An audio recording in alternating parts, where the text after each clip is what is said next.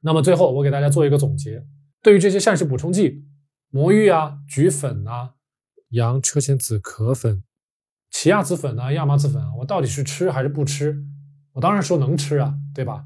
吃多少呢？这个呢，大家去根据说明书，大家根据自己的平时的这个饮食的喜好自己去调整。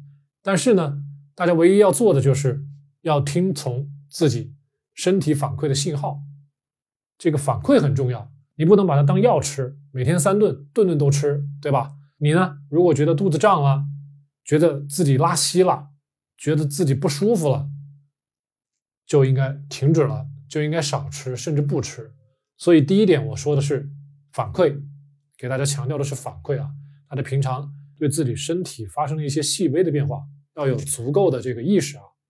第二点呢，就是大家尽量的去精简自己平常吃的食物。为什么说我说这些东西是不必要的呢？因为我自己从二零一七年、二零一八年自己一路低碳生酮走过来，当时国内的这些市场都还没有被开发，都没有这些东西。没有这些东西对我来说是个好事儿，我就不需要走弯路。所以大家现在如果不希望走弯路呢，也可以学我，对吧？然后呢，有些朋友刚刚开始做低碳，刚刚开始做生酮，还喜欢吃甜的，那么对于一些代糖，有些朋友也问了，其实那些代糖呢，都是咱们刚才说的这些 xylin 也好啊，fructan 也好啊 manna 也好啊，是这些聚糖再把它分解成一些小的分子，让它有糖味儿，但是呢。它又不会被咱们人体吸收和消化，最后还是跑到咱们的肠道，跟这些细菌们在一起啊。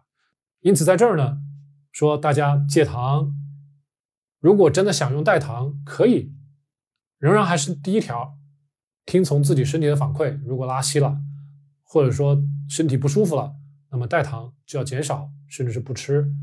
所以呢，我是比较提倡极简主义的，不管是做生酮、做低碳。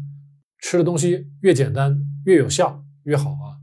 那么第三点，咱们今天介绍的这个魔芋啊、菊粉啊、洋车前子壳粉、奇亚籽粉啊、亚麻籽粉啊，膳食纤维的部分有没有替代品呢？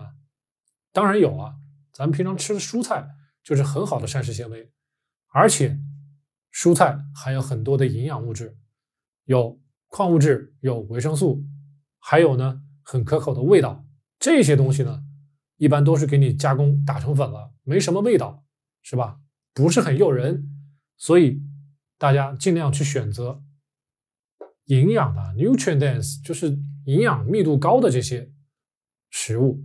那蔬菜在我看来是比这些打成粉末的这些多糖、这些聚糖要好得多。如果让我选，我肯定会选蔬菜。跟蔬菜很像的还有什么？菌菇啊。菌菇，菌菇也含有许多跟这些聚糖很像的成分啊，但是菌菇跟蔬菜一样，它含有很多维生素，这些维生素是它们不含有的，所以在营养密度上来说，菌菇仍然是高于他们的。所以我在这儿呢，还是给大家强调，多吃蔬菜，多吃菌菇，多吃新鲜食材，不要忘了营养，不要忘了维生素，对吧？第四点，还有一点就是，大家尽量的从可持续性的饮食这个角度去思考。什么叫做可持续性呢？就是你可以在任何地点、任何时间做咱们的生酮，做咱们的低碳，anywhere, anytime。我这么说是什么意思呢？就是如果大家想象自己有一天啊，被公司或者是自己旅游跑非洲去了，跑到一些穷乡僻壤的地方去了。没有这些东西卖，大家还做不做生酮饮食了？大家还做不做低碳了？你的饮食，你的饮食习惯要长久保持两年、三年、四年、五年，那么你就注定不应该被一些非常局限性的这些商品所限制啊。比如你跑非洲，没有魔芋吃，没有菊粉卖，奇亚籽啊、亚麻籽啊，也许有卖，但是获得很难，要花很多钱。那没有这些东西，是不是就做不了生酮了？这个答案肯定是否的。所以呢，回到咱们之前那位朋友问的问题，这五样东西在生酮饮食中有没有必要？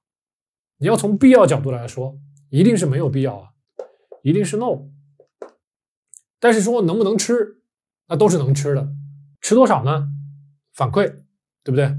好了，那么咱们这期节目呢，给大家讲了很多啊，而且呢，也给大家强调了很多理念，大家呢可以好好消化一下。感谢大家收看，希望在节目最后呢，大家别忘了给我点赞、收藏、关注，而且呢，可以把我的节目分享给其他的朋友啊。好了，我们下一期再见。